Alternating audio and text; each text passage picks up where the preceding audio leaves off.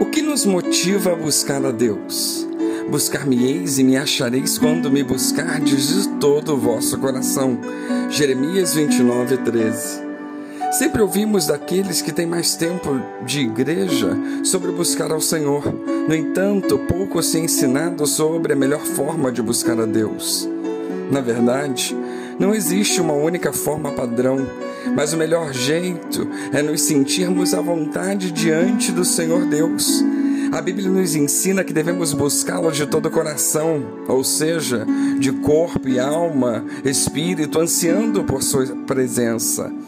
É necessário conhecermos a Deus e prosseguirmos em conhecê-lo cada vez mais. E isso só é possível através da Bíblia, que nos diz exatamente isso em Oséias 6,3. O conhecer a Deus nos leva a uma busca por Ele. Porém, muitos não têm tido o resultado esperado, pois não sabem como se entregar ao Senhor. O primeiro passo rumo à comunhão com Deus é reconhecermos quem Deus é e o que Ele representa em nossa vida.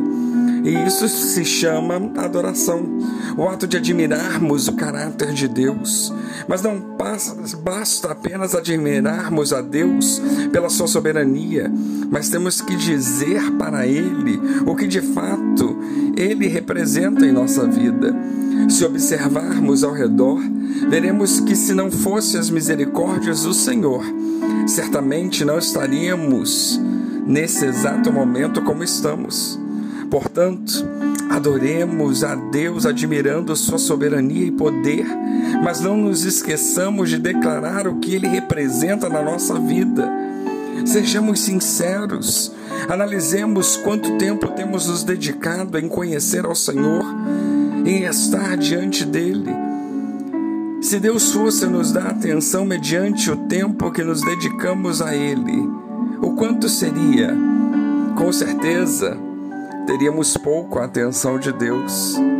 Mas Deus é tão bom que nos dá todo o tempo do mundo, pois Ele se interessa pela nossa amizade.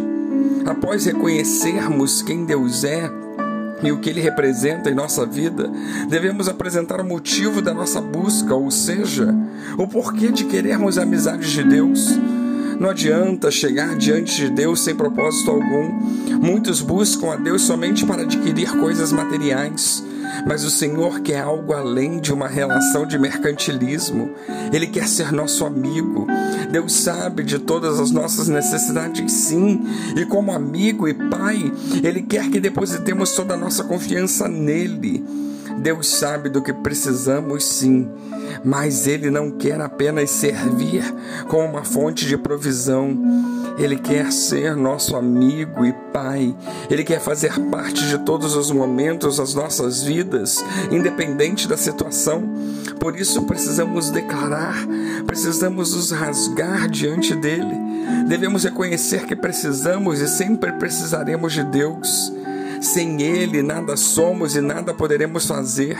Se tomarmos atitudes com esse propósito, com certeza seremos mais íntimos de Deus.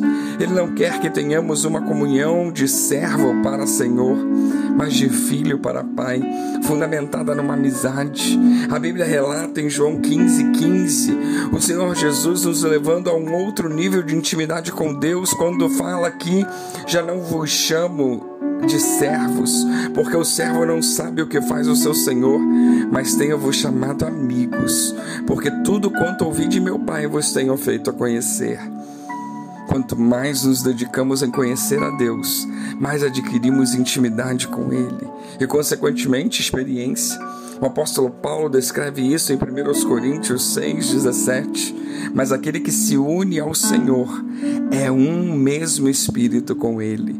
Ou seja, quando nos tornamos mais íntimos de Deus, partilhamos os mesmos pensamentos, visões, ideologias e propósitos, nos tornando conhecedores da Sua graça e poder.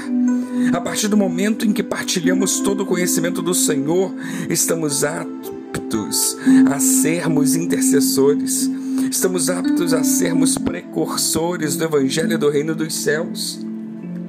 O Senhor deseja que nós declaremos ao mundo o que Ele tem feito em nossas vidas, para que outras pessoas também possam desfrutar das maravilhas do amor desse Deus bondoso. Por isso devemos anunciar as boas novas da salvação. Por isso que quanto mais conhecemos, quanto mais nos aprofundamos, mais queremos falar desse Deus, porque a boca fala do que está cheio o coração.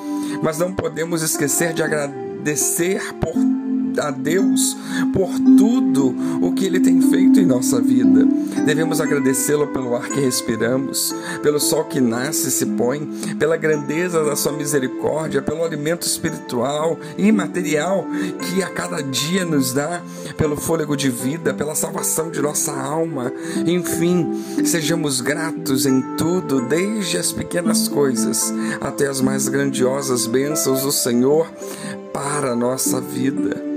Quando nos dedicamos em buscar ao Senhor, adquirimos experiência com Deus e, segundo a Bíblia, a experiência produz esperança.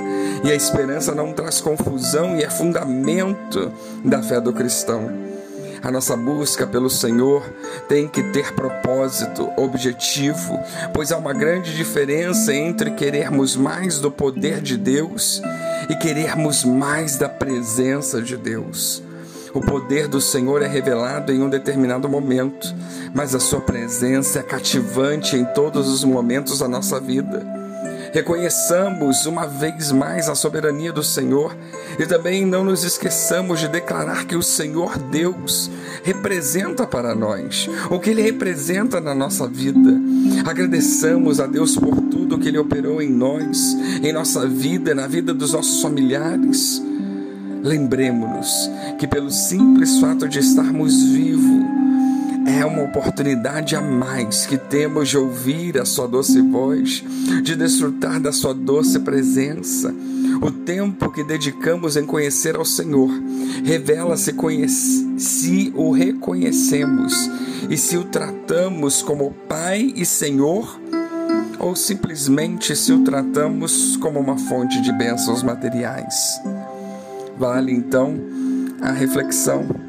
O que realmente nos motiva a buscar a Deus? Que Deus nos abençoe.